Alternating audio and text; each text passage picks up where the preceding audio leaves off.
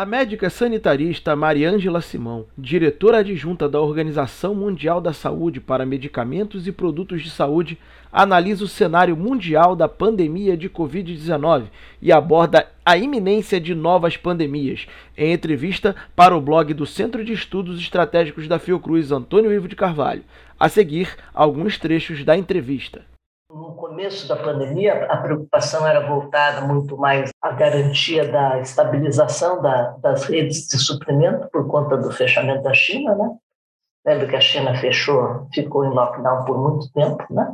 E tem uma, uma boa parte das IFAs dos ingredientes farmacêuticos ativos que vêm da China. Né? Então, essa não teve o um problema na China, então ela começou não por o trabalho nosso aqui, começou, na verdade, na, na discussão da possível falta de medicamentos essenciais. Né?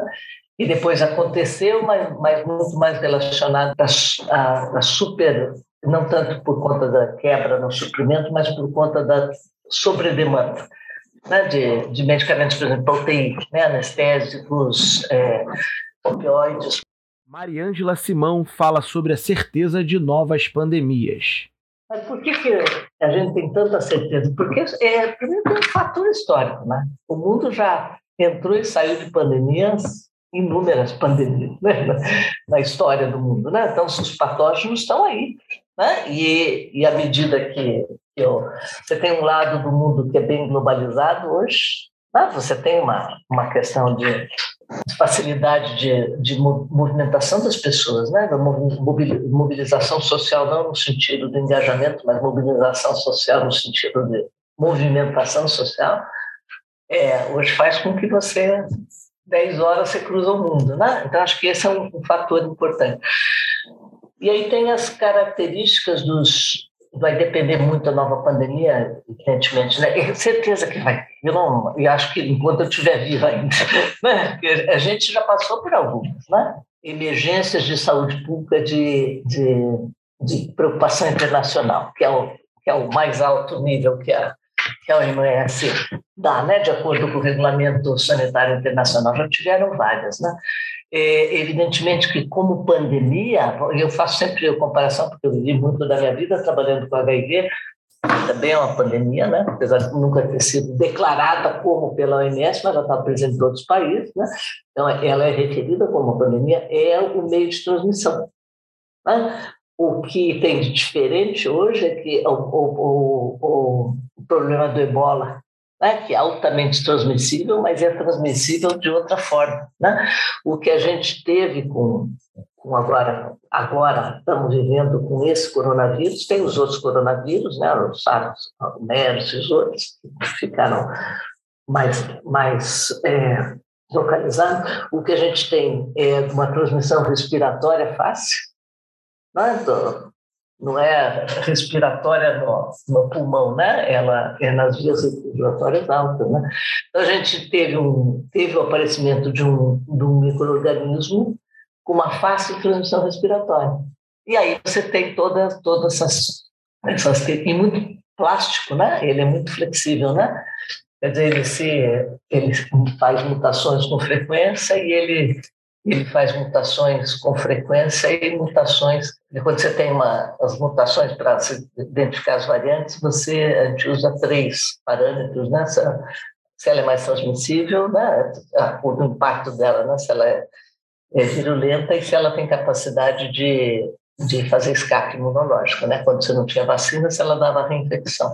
Agora tem vacina, reinfecção e vacina, né? Então, então, então, então a, a, a não é, não é uma questão se vai ter, é uma questão de quando. Né? Essa, essa, isso, o Bill Gates vem falando há anos, o OMS vem falando há anos. Essa vez, na verdade, estava todo mundo despreparado, né? Eu digo sempre é que não é um, não foi um problema da, da República Democrática do Congo com Angola, com Ebola. É, foi um problema que foi sentido em países ricos, em todos os países do mundo, né? e ninguém estava preparado. A sanitarista aborda também como se deu e deve se dar a preparação para pandemias.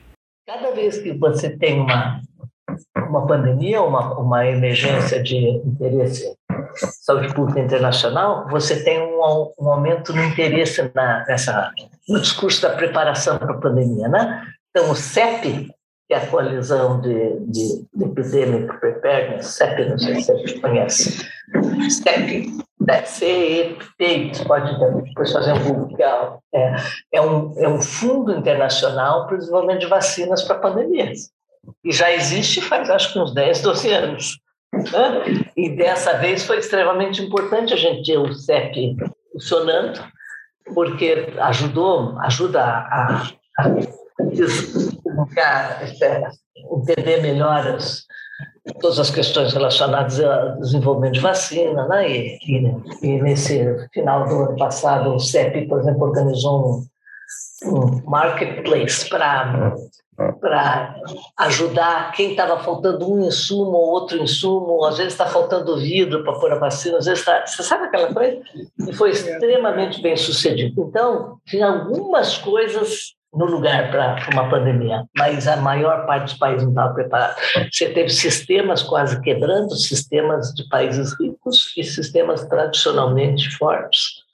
O Reino Unido, a Itália, que foi o primeiro país rico a ter uma. E que tem, eu estou falando de países com sistema de saúde pública, né? E, afetou a economia, né? Esse é o outro ponto, né? Acho que é uma. A gente não tinha vivido isso ainda. Né? Talvez países isoladamente tenham vivido por conta de outras doenças, né? por bloqueios, viagem tudo mais, bloqueios comerciais, mas não no conjunto, na extensão que a gente tá, teve com essa com essa pandemia, né? Porque as vacinas, por exemplo, para esse coronavírus, elas saíram rápido também porque as plataformas estavam lá, né? É, então já, já se tinha a base, é, o mRNA, mRNA mensageiro, o RNA mensageiro, não tinha nenhuma vacina, mas já tinha um, um acúmulo enorme de conhecimento sobre a tecnologia. Então você usou, não se desenvolveu nada a partir do zero. Mundo já teve inúmeras pandemias. Tá certo? Você já teve. Então é, não tem. Por quê? Não. Acho que a história está mostrando da, da peste bubônica, da, até se pensar a dengue, que se espalhou tão rapidamente, em menos de 100 anos, estava em todos os continentes. Então, você tem, você tem condições no mundo hoje de, se você não tiver um sistema de detecção, detecção muito precoce, já funcionou, algumas vezes funcionou para SARS, funcionou para outros vírus respiratórios, que não tinham a capacidade de, de, de transmissão que teve esse que tem esse coronavírus, né? Que a gente ainda está se surpreendendo com ele, né? Nós já ficamos surpreendidos com a Delta, né? Porque já era duas vezes mais transmissível do que a, a original. É da natureza dos micro-organismos, é da natureza você tem todas as questões ambientais que facilitam, mas a questão também da invasão dos espaços, né, que antes o homem não ia, que vai. Né? Tem milhões de diferentes vírus na, na natureza, né? E tem habitats que tem. Você viu essas questões que das grandes discussões iniciais sobre era morcego, não era morcego, né? Porque o morcego tem uma, uma quantidade enorme de coronavírus, né? Mas não é necessariamente esse, né?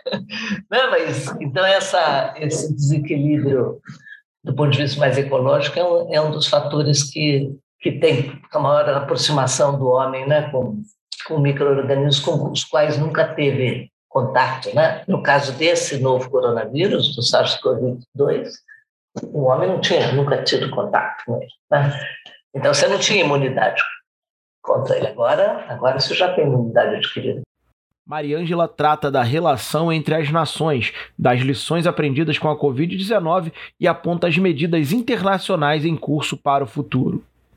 Acho que do ponto de vista internacional é uma questão super importante, porque não sei se sabe, mas tem um regulamento sanitário internacional aprovado, né? já acho que desde 2007, alguma coisa que já tentou, já foi feito no, em um momento que tinha tido crises com ebola, com outros micro-organismos, com SARS na época, e, e já tentou colocar uma estruturação normativa para facilitar quando, quando é que você, quais são as medidas que os países podem tomar, etc. E tal, né?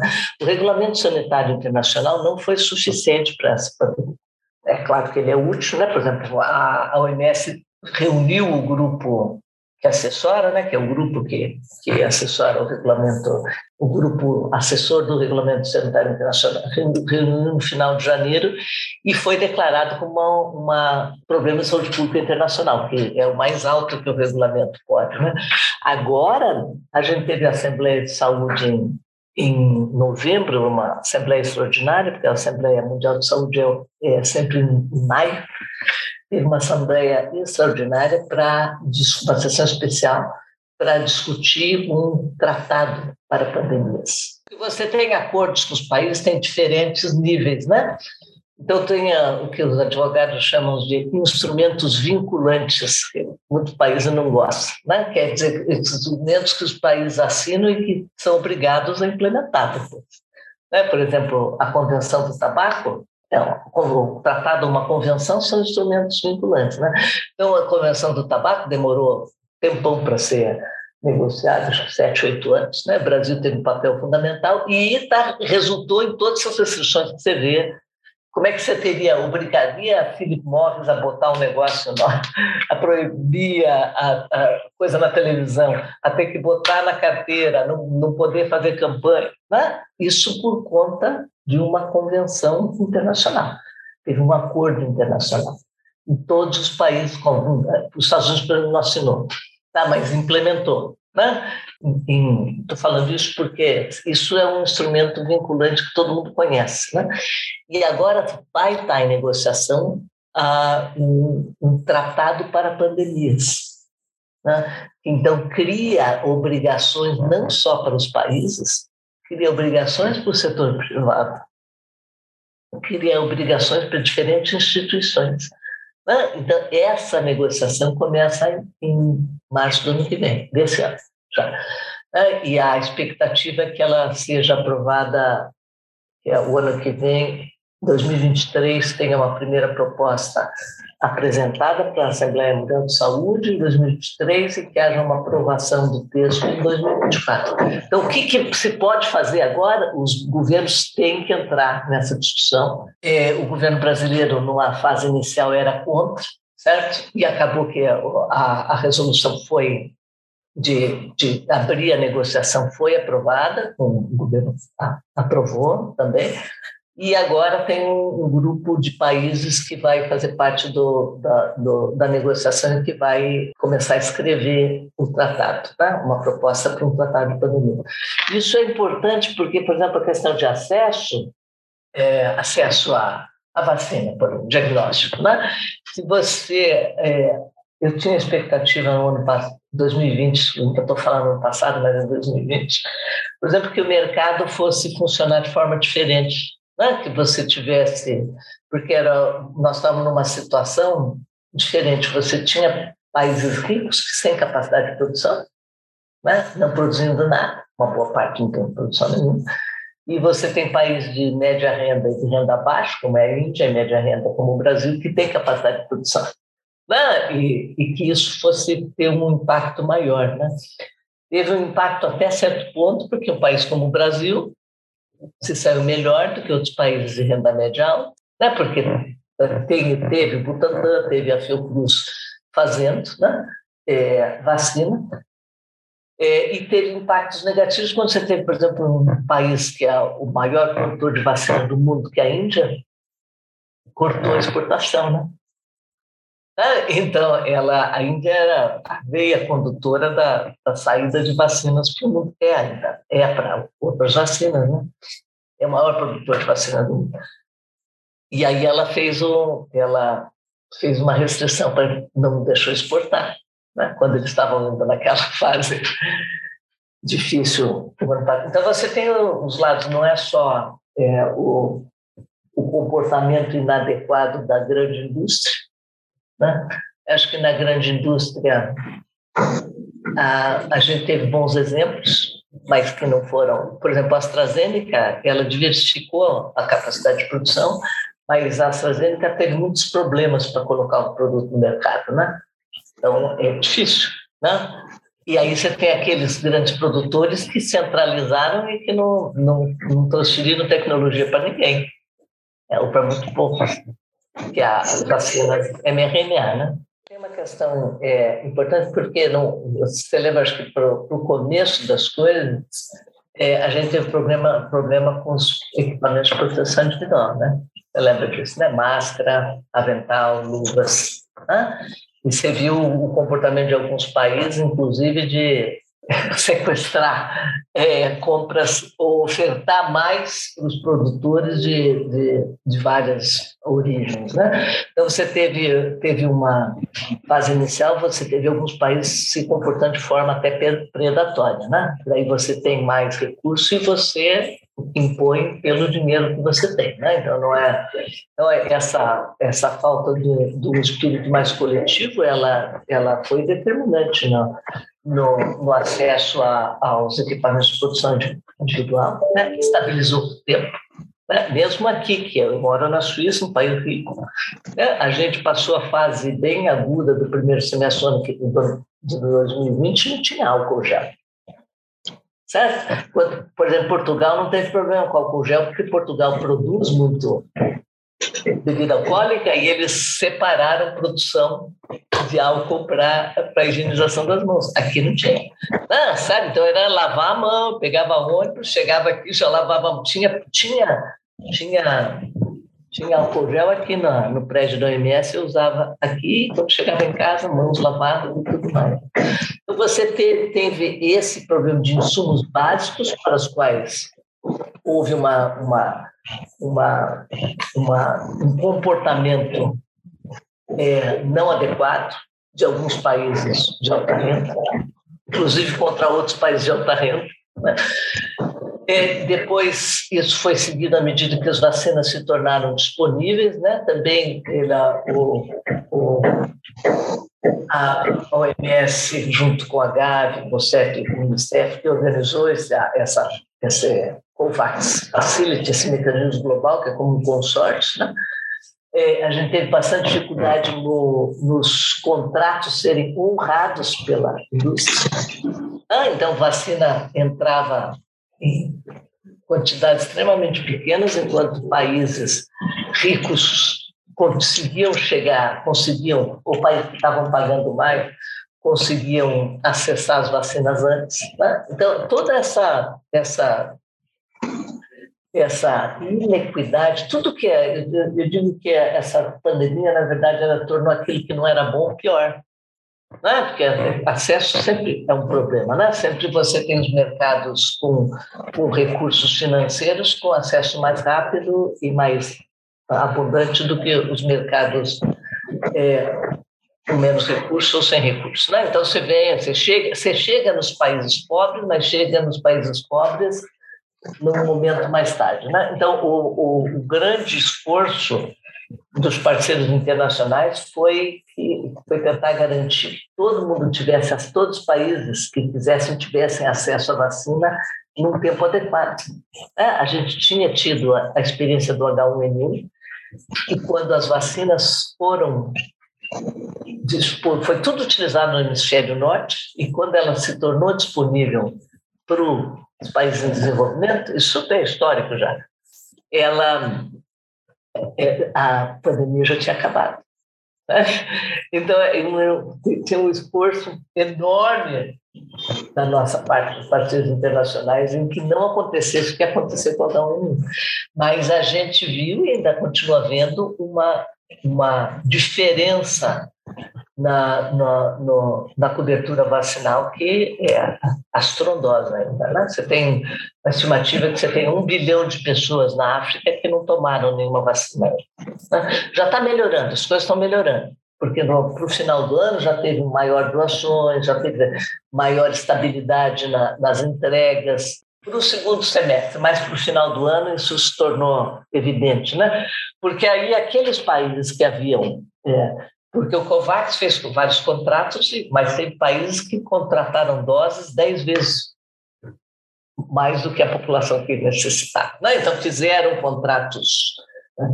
E, e esse país, passado um pouco da pressão interna política de, de não exportar, garantir a sua, a sua população primeiro, é, esses países começaram a doar mais. Né? Então, a gente, tem, a gente tem agora um fluxo de doações bem, bem mais estabelecido, né?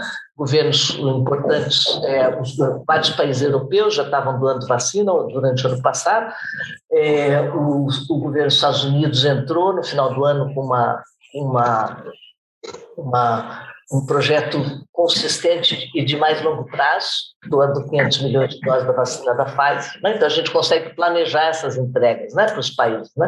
A vacina da Pfizer é uma vacina difícil, né? porque é uma vacina de difícil conservação, né? Ela não é uma vacina é, prática, né? mas ela é uma vacina boa.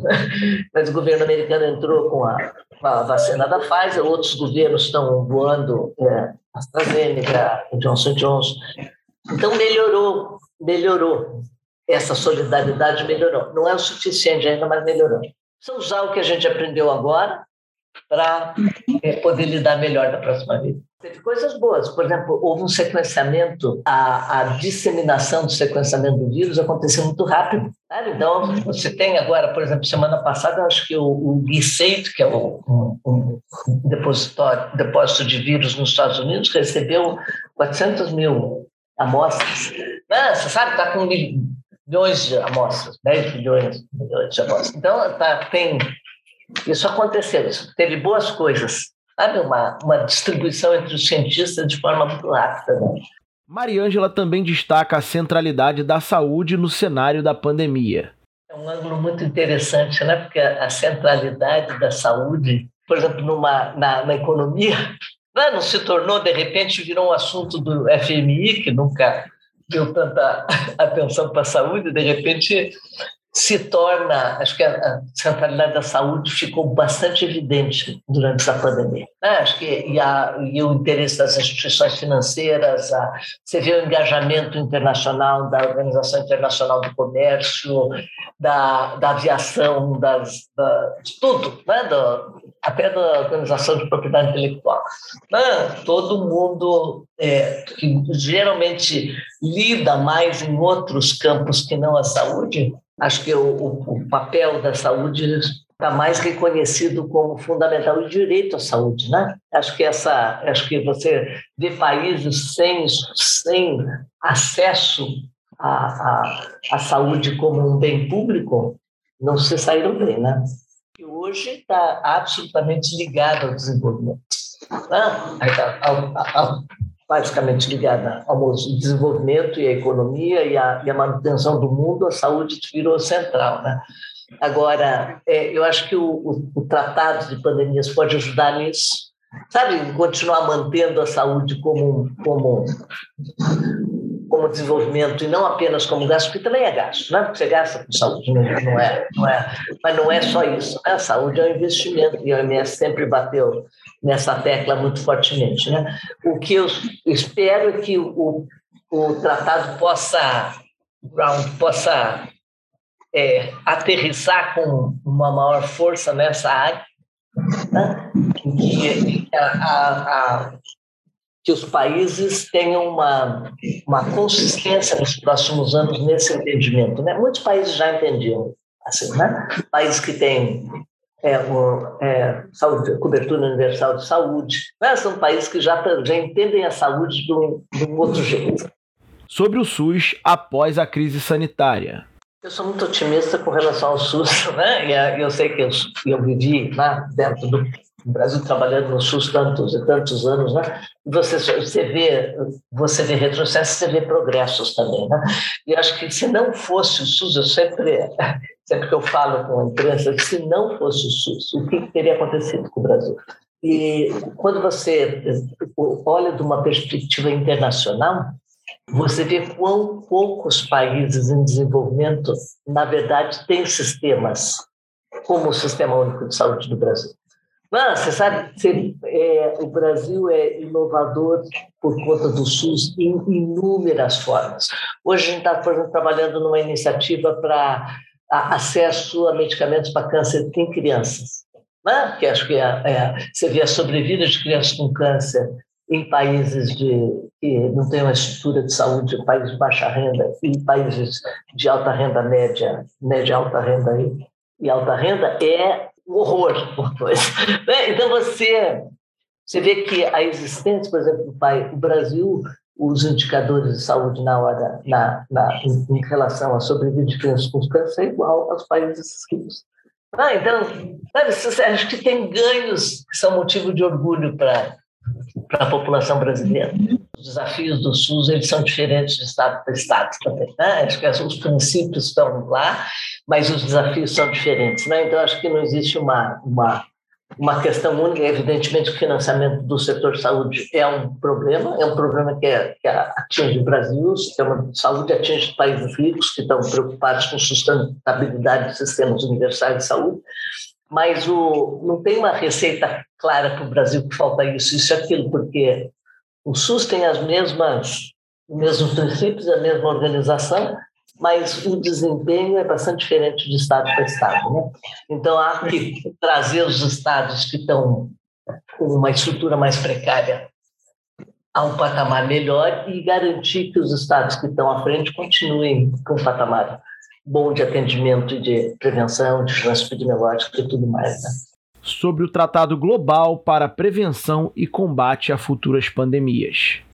Eu tenho um grupo de negociação intergovernamental que vai ter uma reunião é, é, até o começo de março, né, e que deve trazer para a Assembleia. Essa Assembleia não vai resolver essa, isso ainda, né, porque ainda não está numa fase muito inicial, mas deve trazer o esboço do que do como é que vai ser constituído, como é que é o processo que ele vai ser que vai ser manejado durante esse ano, um ano e meio dois anos até a 2024, quando o tratado tem que estar pronto para aprovação. Né?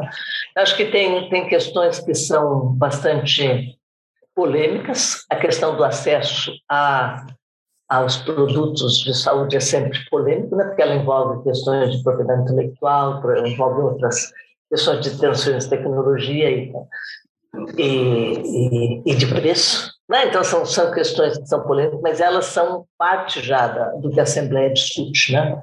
Então, eu não acredito que essas questões apareçam em cena, elas devem aparecer ano que vem, à medida que o texto esteja mais conformado, mas eu imagino que essa, essa parte do acesso a, aos bens é, é, vai ser, aos produtos de saúde vai ser fundamental. Também tem questões relacionadas à autonomia nacional, que é sempre sensível, né? Né? Essa acho que esse deve pautar, pautou muito a, as discussões pré-assembleia, né? O tratado ele cria obrigações para os países. Acho que esse é um ponto no multilateralismo que é, é bastante importante. O Brasil é muito cioso da autonomia, né? É, mas é importante que se olhe a perspectiva de uma pandemia sobre uma a possibilidade de uma nova pandemia sobre uma perspectiva não país a país, né? Mas sobre uma resposta coletiva global. Né? E aí que a coisa pega. Né?